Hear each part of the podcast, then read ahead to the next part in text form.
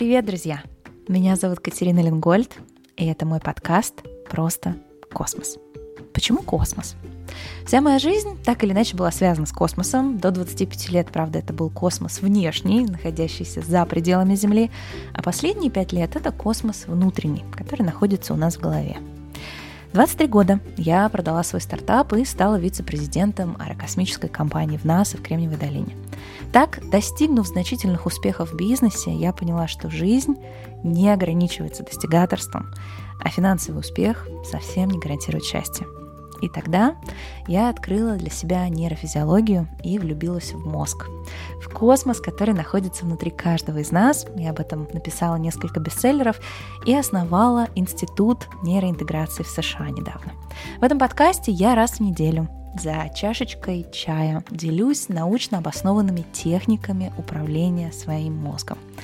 И задача этого подкаста для меня – это влюбить вас в ваш мозг, чтобы вы увидели заложенный в каждом из вас потенциал и научились этим потенциалом пользоваться. И сегодня тема нашего подкаста – нейропластичность и управление мозгом. Мы с вами поговорим про то, как мы можем перестроить свои нейронные связи, чтобы в любых условиях, включая условия непредсказуемости, изменений, чтобы мы могли действовать наилучшим образом – иметь оптимальное состояние и формировать свое будущее через формирование новых нейронных связей. И с чего мне хочется сегодня начать? А, наверняка вы сталкивались с ситуацией, когда вы знаете, как надо поступить, когда вы понимаете, что к чему, как правильно, но при этом действуете по-иному. И что интересно, зачастую, когда мы знаем, как правильно, как мы должны выстроить свою карьерную стратегию, как нам нужно поставить себе цели, определить планы и так далее, а, зачастую а, все эти планы, они, если в нормальных условиях еще плюс-минус работают, то как только возникает турбулентность, все это летит к чертям. И э, возникает вопрос, почему так происходит? Почему в моменты, когда, казалось бы, нужно мобилизоваться и действовать максимально четко, почему мы теряем возможность управлять своей жизнью, теряем возможность управлять своим мозгом, откуда растут ноги, как это работает. Мне кажется, это невероятно интересным и очень актуальным сейчас, так что давайте разбираться. Первая вещь, которую нам нужно понять для себя, наш мозг естественным образом сопротивляется изменениям. Сопротивление изменениям, какими бы они ни были, хотим мы сами эти изменения внедрить в свою жизнь, либо они навязаны извне, это штука, которая вызывать будет всегда сопротивление нашей нервной системы, которая за созданной задачей, ключевая которой обеспечить для нас состояние гомеостаза. Гомеостаз — это когда нам не горячо, не холодно. То есть это состояние, когда ничего не меняется. И нашей нервной системе нужно эту задачу выполнять. Поэтому любые изменения всегда вызывают сопротивление. Теперь давайте посмотрим на ситуацию, когда объем изменений просто огромный. Когда помимо нашего стремления что-то сделать со своей жизнью, еще и огромное количество перемен, внешних перемен, а, происходит с нами. И тогда мы сталкиваемся с ситуацией, когда наша нервная система просто не способна переработать такое количество задач. И при этом происходят очень интересные вещи, о которых мне хочется сегодня поговорить. И эти вещи, они связаны непосредственно с нашей способностью принимать решения и рационально действовать. И все это блокируется. Блокируется в нашем мозге, а, и на это есть очень-очень понятные причины.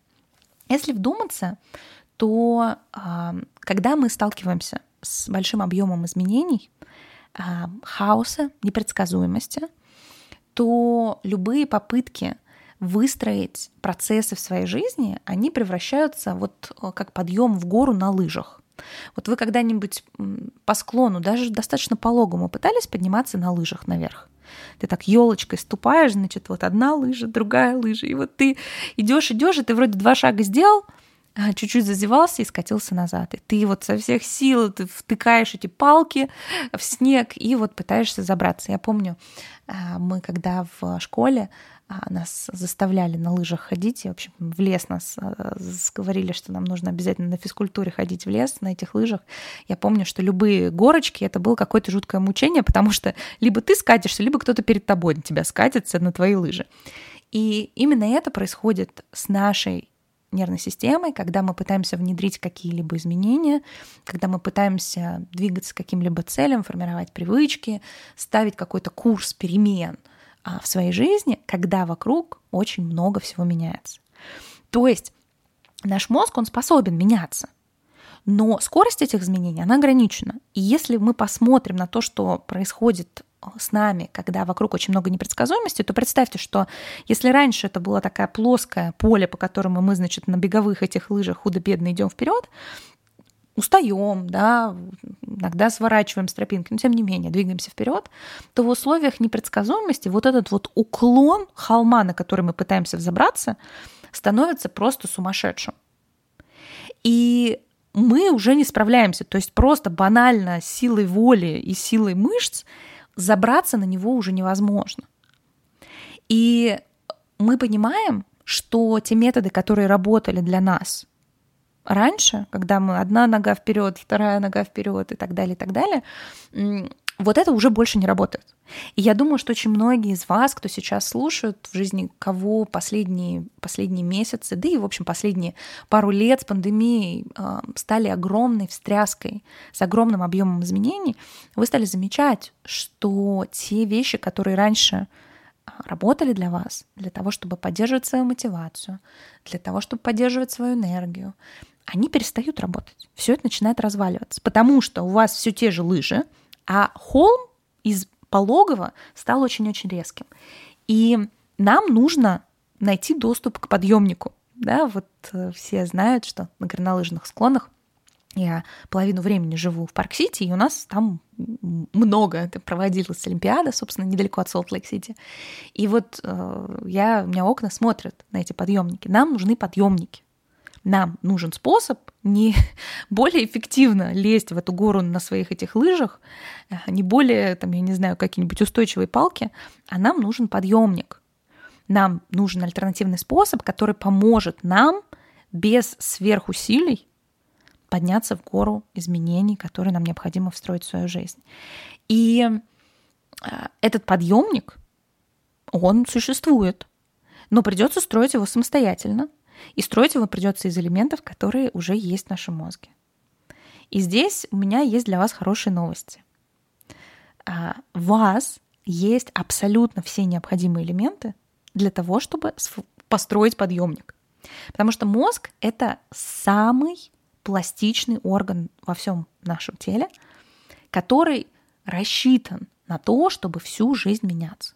Вот он просто на это рассчитан. То есть в отличие от, я не знаю, ваших коленных чашечек, которые после там, возраста, не знаю, после того, как вы уже достигли половозрелого возраста, они уже только изнашиваются, то мозг сохраняет свои функции пластичности всю вашу жизнь. И это парадоксально, потому что в отличие от других а, систем в нашем теле, для того, чтобы подстраиваться под изменения внешней среды, в наш мозг встроены механизмы, которые помогают изменить структурно связи в нем и, как следствие, изменить вообще все в нашей жизни. Вот просто все. Когда мы меняем структуру связи в нашем мозге, мы в буквальном смысле становимся новыми людьми, которые по-новому смотрят на ситуации, привычные, прошлые, знакомые, и мы можем построить, а, мы не можем отменить гравитацию, но мы можем построить подъемник с помощью выстраивания а, новых нейронных связей. И это явление называется нейропластичность. И в этом подкасте мы с вами сейчас будем разбираться, как она работает. Но первая хорошая новость заключается в том, что каким бы сейчас невозможным для вас не был подъем на какой-то склон – и изменения, которые вы хотите внести в свою жизнь, в свое восприятие, в свое убеждение, в свои решения, в свое поведение, а, вы можете выстроить нейронные связи если вы не пытаетесь совсем отменить гравитацию, то вы можете очень много сделать для того, чтобы обеспечить для себя этот подъем. Потому что у нас есть нейропластичность. Во-вторых, еще, еще более прекрасная новость. А, нейропластичность, она существовала всегда, но мы вплоть до последних нескольких десятилетий не понимали, как она работает. И вообще, если посмотреть за последние 20 лет, мы узнали о нашем мозге больше, чем за всю историю человечества до этого. И я смею предположить, что за последние два года мы узнали больше, чем за последние 20 лет. То есть те исследования, которые сейчас а, делаются в, в Стэнфорде, в Беркли, а, в, в Европе, в США, в Азии, а, это удивительные исследования, которые дают нам возможность понять, как процессы в мозге происходят, а значит, как мы этими процессами можем управлять, как мы можем на них влиять.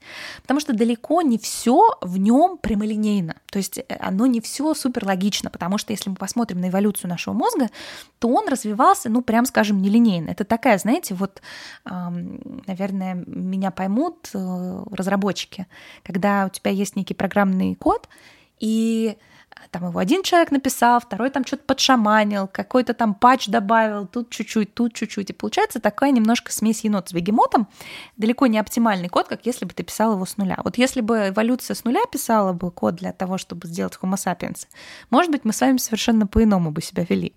Но правда заключается в том, что эволюция человека, она наслаивала новые функции, которые необходимы были для выживания, на старые структуры. И поэтому далеко не всегда интерфейс взаимодействия с этим всем прекрасным, очень красивым, очень мощным, невероятным, пластичным, прекрасным органом, он не всегда такой прямолинейный. Знаете, вот, ну, юзер-интерфейс вот на троечку, честно, давайте будем. Но возможности бесконечны. И вот а, поэтому именно в последние годы у нас появилось понимание, как этот интерфейс работает, условно говоря, на какую кнопочку нажать, чтобы что-то произошло. И это очень здорово, потому что это значит, что мы можем научиться, как вот люди учатся управлять автомобилем, также они могут научиться управлять своим мозгом. Потребуется какая-то практика, потребуется немножечко да, инструкций, но это возможно.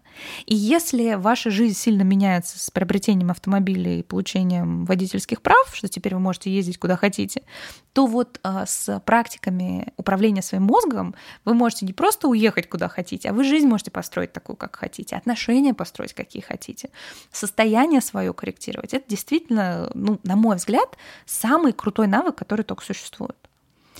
И а, по сути, ну, мне кажется, что ничего более значимого в плане навыка а, просто нет. И сейчас самый лучший момент для того, чтобы это разобрать для себя, для того, чтобы понять, как, он, как этот вот прекрасный инструмент работает. И прямо в моменте, здесь и сейчас, а, начать на него а, влиять. И, собственно, когда я для себя это поняла, вообще я интересоваться мозгом начала уже, наверное, лет 10 назад. Вот, но плотно, почти full time да, полное время стала этим заниматься около пяти лет назад. И вот год назад я даже основала свой институт нейроинтеграции и а, стала работать над своей собственной методикой по, а, по управлению мозгом. И меня это просто безумно вдохновило. И одну из вещей, которую я хочу делать, и в том числе этим подкастом, я хочу вас тоже вдохновить на то, чтобы вашим влюбиться в ваш мозг и начать им управлять. И, собственно, нейроинтеграция — это научно обоснованный метод, который я создаю, который помогает системно управлять изменениями в мозге. И в этом подкасте, и в будущих его выпусках, и в этом мы с вами будем говорить, как все это работает. И это находится на стыке нескольких научных областей — Э, в первую очередь это нейробиология, а в частности интерперсональная нейробиология, это когнитивно-поведенческая психология, а, и это отчасти самогипноз, только не надо путать этот гипноз э, с Кашпировским, это гипноз, э, над которым работает сейчас лаборатория в Стэнфорде. Тоже очень любопытное направление. Короче говоря, я пытаюсь собрать последние свежие научные наработки, связанные с управлением мозгом, и сделать из этого понятную, удобную систему, знаете, как такой пульт управления своим состоянием и своим разумом. И мы уже начали это тестировать. Э, мы протестировали это больше, чем на тысячу человек э, в октябре. Э, мы запустили программу, которая называется «Новая орбита», и в течение трех месяцев то, о чем я буду рассказывать вам в этом подкасте, оно дало совершенно невероятные результаты. У нас у 93% участников улучшилась способность реагировать в турбулентных ситуациях, то есть в условиях непредсказуемости. У 86% а, они заметили фактические изменения в личной сфере, в отношениях и в карьере. То есть как только ты понимаешь, на какую кнопку нажимать, то в самых разных сферах жизни у тебя начинают происходить значимые изменения. Что происходит, когда ты начинаешь управлять своим мозгом? Ну, по сути, а, у тебя меняются две такие ключевые вещи. А, первая вещь, которая меняется, это меняется твое состояние, то есть твой уровень энергии твоя способность э, получать удовольствие от жизни, э, твое спокойствие, уверенность и чувство, что ты, ну это в твоих руках, да, что не вот с тобой что-то произошло, и теперь вот ты грустный, и теперь у тебя нет сил, а что у тебя есть возможность на это влиять. И это история, которая называется интеграционное состояние, и я ему, наверное, посвящу отдельный э, подкаст, а, ближайшие, ближайшую неделю, наверное, и расскажу вам подробнее об этом. Но смысл в том, что своим состоянием можно управлять. А, и можно им управлять через активацию определенных отделов мозга. Это не требует каких-то колоссальных усилий, это могут быть практики, которые занимают несколько минут. Я думаю, даже в следующем подкасте мы одну из таких практик попробуем сделать. А, но результатом этого становится то, что мы можем направлять свою энергию и ее поднимать и опускать, а, включая нейрохимию, и это очень, очень красиво и прекрасно. Вторая вещь, которая а, возникает, мы сейчас об этом поговорим именно в контексте нейропластичности, это работа с нашими убеждениями сопротивлением, потому что у нас может быть энергия, но у нас может быть блокировка, а, проявление этой энергии, когда мы неуверенность, прокрастинация, страхи, перфекционизм, вот это вот все, оно имеет под собой, естественно, нейрофизиологические основы. И если ты можешь этот клубок раскрутить, то у тебя есть возможность это, эти сопротивления снять. И опять же, это не какая-то там походы к психиатру многолетние. Это достаточно простые практики, которые определенное дело мозга активируют, выработку определенных нейротрансмиттеров активируют, и в результате у тебя меньше страха, меньше неуверенности в себе, а, появляется возможность действовать, снимается синдром отличника, и вот это вот откладывание жизни на завтра заканчивается, потому что все это так или иначе это конструкции, которые являются такими стабильными а, поведенческими конструкциями, которые сформированы в виде нейронных связей в нашем мозге.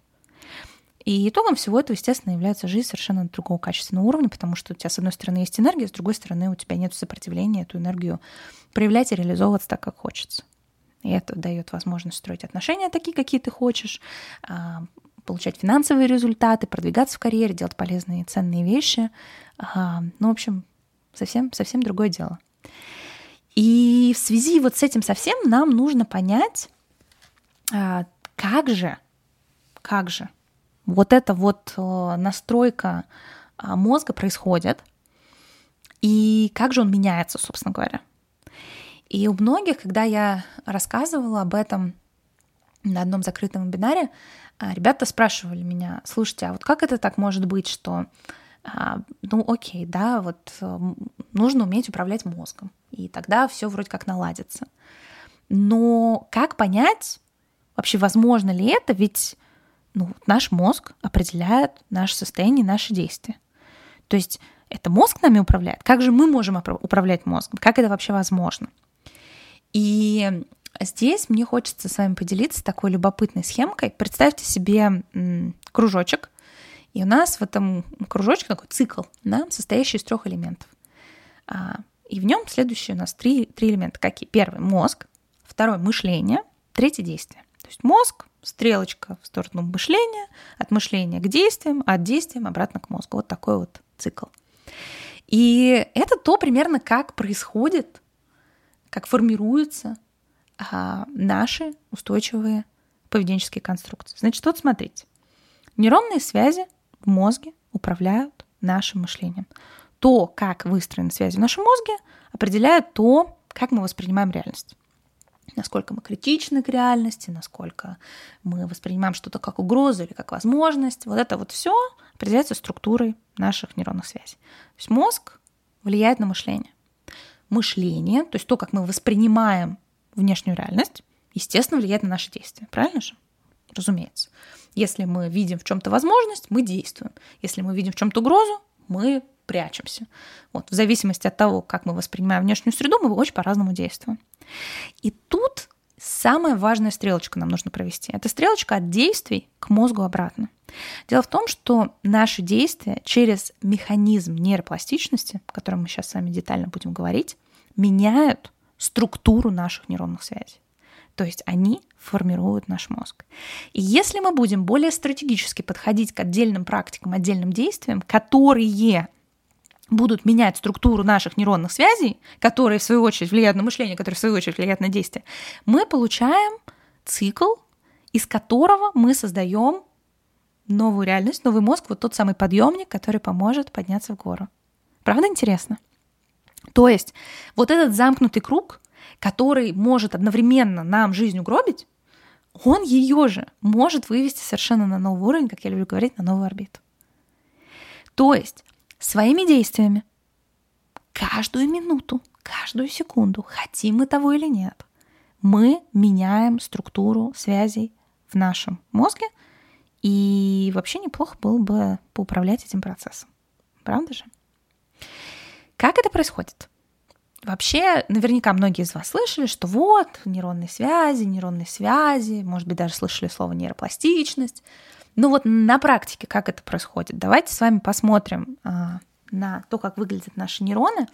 Если вы слушаете этот подкаст в Телеграме, то вы увидите, у вас есть картинка, которую я для вас сделала. Если вы слушаете этот подкаст на платформах подкастов, а, внизу в описании я поставлю ссылку, чтобы вы могли найти телеграм-канал и там увидеть иллюстрацию. Ну, в общем, что у нас есть а, для старта? Допустим, у нас есть два нейрона. Вообще нейроны — это потрясающе красивые клетки, потому что каждый нейрон, он совершенно уникален. То есть когда ты там смотришь на клетки печени, они все плюс-минус одинаковые. А вот нейроны, они все прям очень разные. Они есть такие прям с огромным количеством связей, есть длинные, есть такие более, эм, ну вот как, как деревья, да, вот представьте, деревья, кустарники, они же все совершенно разных форм. Вот а нейроны примерно так же, да, вот есть такая какая-то длинная палка чуть-чуть там сверху, как пальмочка такая, хоп, чуть-чуть у них отросточков, есть такие прям э, бушующие, многови... много... с большим количеством ветвей. В общем, нейроны бывают очень разные визуально. Сам, сам кайф на них просто даже смотреть, когда есть фотографии в электронном электронном микроскопе. Но а, если мы отойдем от красоты нейронов, то с точки зрения механики, как они работают, нужно понимать, а, наверное, три ключевых их компонента. Значит, у нейрона, как и у любой клетки, есть клеточное ядро, где, собственно, все происходит, а, там хранится ДНК, там у нас энергия, и, ну, в общем, все, все такие ключевые вещи, которые, в общем, похожи от одной клетки к другой, они происходят в клеточном ядре. Но у нейрона есть э, два э, таких отличительных э, признака, которых нету ни у какой другой клетки. Один из них называется дендриты, другой называется аксон. Вот у каждого нейрона есть аксон есть много дендритов. И именно благодаря аксонам и дендритам мы можем обеспечить вообще всю нашу мыслительную деятельность, без них мы бы далеко не уехали. Как это работает? А, я стараюсь всегда, когда я объясняю какие-то штуки, я стараюсь их объяснять так, чтобы можно было понять шестилетнему ребенку. Вот для меня наиболее понятные метафоры а, для а, нейрона, для дендритов и аксонов является следующее. Представьте, что вы вот сидите вы, у вас есть два уха, да? одно ухо, второе ухо. И у вас есть рот, один единственный. Так вот, уши — это дендриты. Что вы делаете своими ушами? Вы слушаете, о чем вокруг говорят. И у вас есть рот, в котором вы высказываете свое мнение, правильно? Вот э, в нейроне ровно так же все работает. У него есть дендриты, и это, по сути, отростки, которые собирают информацию от других нейронов, то есть они слушают другие нейроны. И ушей у а, нейрона может быть очень много. А вот рот у него один. И получается, что вся система работы нейрона заключается в том, что мне нужно послушать все, о чем говорят все соседи, кому их, как, то есть те соседи, рты которых доходят до моих ушей, да, то есть те, кого я слышу в округе, а, мне нужно их всех послушать и сформировать собственное мнение. И это мнение мне через свой аксон, через рот мой, я как нейрон должен высказать дальше по цепочке другому нейрону, который тоже меня слушает. И по сути, если мы говорим о, о связях между нейронами, то эти нейроны, они очень похожи на связи в социуме, когда мы, у нас есть люди, которых мы больше слушаем, мнение которых для нас более весомое, а есть люди, мнение которых для нас менее весомое. Правильно? И, э, грубо говоря, к мнению одних у нас уши навострены, а к другим мы так, полухо слушаем. Вот э, с нейронами такая же история. Между ртом одного нейрона и ухом другого нейрона есть расстояние, оно называется синапс. И через этот синапс два нейрона друг с другом общаются. То есть вот я, например, решила, что а, что-то есть вообще у нейронов, у них, они же не, не сказки друг другу рассказывают, они, у них, по сути, есть только два способа а, коммуникации. Один говорит «жги», то есть он говорит следующему нейрону «надо зажигаться, надо активироваться». А второй говорит «надо успокаиваться». То есть у него есть «жги» и «успокойся». Вот есть уши, есть рты, вот, значит, свои уши соседние нейроны говорят, кто-то говорит «жги», кто-то «успокойся», кто-то говорит «жги», кто-то «успокойся». Ты, значит, некое а, общее для себя решение принимаешь, и следующему нейрону говоришь «жги, успокойся, жги, успокойся». И в зависимости от того, активируются нейроны вместе или нет, формируются устойчивые нейронные связи. Сигнал, когда эта устойчивая связь формируется, сигнал проходит быстрее. То есть, если угодно, можно представить, что ну вот мой голос, да, я его не, не голубями отправляю соседнему нейрону, да, а по сотовой связи, и моментально ему сигнал доходит. А, и это происходит как раз за счет процесса миелинации. Наверняка тоже слышали, когда у нас а, вот этот рот нейрона покрывается а, специальной такой изолентой, которая ускоряет прохождение сигнала, то получается, что вот эта вот связь, она становится более эффективной, более быстрой. А еще один вариант, если больше ушей одного нейрона слушает а, меня, то, соответственно, мое мнение для этого нейрона будет важнее. Ну, представляете, да? Я в полухо слушаю или во все уши слушаю. То есть вот нейроны в этом смысле очень похожи, их очень легко себе представить, как вот есть такие, вот представьте, сообщества. Вот одни там другому что-то науськали, другой науськал. И есть нейроны, которые супер связанные со всеми вокруг, да, которые про всех все знают, и которые всем все докладывают. А есть такие, знаете, нейроны-интроверты, у которых там три с половиной связи, и они, в общем, особого, особой роли не играют. И наша задача, и, в общем, метод нейроинтеграции заключается в том, чтобы как бы сделать так, чтобы эти нейроны, они как-то получше у нас общались, особенно между разными отделами мозга, для того, чтобы ну вот как в компании, да, у вас чем лучше коммуникация между отделами, тем эффективнее работает компания. И вот э, нейроинтеграция — это, по сути, набор практик, который помогает нашим нейронам лучше общаться и формировать устойчивые, устойчивые нейронные связи, то есть провоцировать нейропластичность. И а, когда мы провоцируем нейропластичность, то есть когда мы формируем новые связи между старыми нейронами, потому что новых нейронов мы во взрослом возрасте — даже почти с рождения у нас новых нейронов уже нет. Чуть-чуть у нас в одной области, которая называется гиппокамп, там еще может худо-бедно что-то появиться. А так вообще у нас вот те нейроны, которые нам с рождения достались, это вот все, с чем мы можем работать.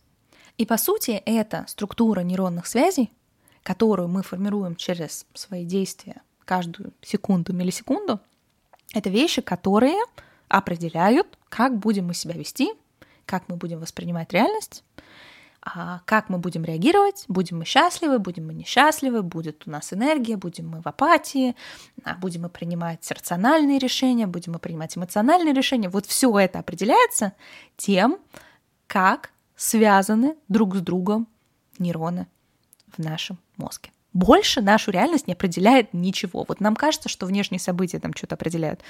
Нифига, ни, нифига подобного. Это наше восприятие рисует нам картинку всего происходящего, мы можем ее очень по-разному прорабатывать. И через конкретные практики мы можем активировать разные области. И очень любопытно, что мы можем приводить к э, активировать нейроны, которые выбрасывают определенные нейромедиаторы или нейротрансмиттеры. Вот мы с вами говорили, что между двумя нейронами, между ртом одного нейрона и ухом другого нейрона, они общаются через синапс. И вот в этот синапс они выплевывают вот этот рот одного нейрона в ухо другому нейрону, значит, выплевывает нейротрансмиттер. И вы наверняка слышали, например, дофамин, серотонин, кто-то, может быть, слышал ГАБА или ГАМК, а, какие у нас еще веселенькие есть, норадреналин. В общем, а, все эти а, прекрасные химические соединения являются ну, вот, формой коммуникации между этими нейронами. И через конкретные практики мы можем а, стимулировать выработку определенных нейротрансмиттеров. И в итоге мы можем успокаивать нашу нервную систему или ее, наоборот, тонизировать. И управляя этим процессом, мы можем определять, определять качество своего восприятия. И тогда нам не нужно лезть в гору на лыжах. Потому что зачем нам лезть в гору на лыжах, если мы можем спокойненько сделать себе подъемничек в виде определенных практик, которые дадут нам изменения на уровне нейрохимии, нейропластичности, и в итоге нам становится намного легче. И не надо превозмогать себя через боль, кровь и слюни и сопли. Правильно?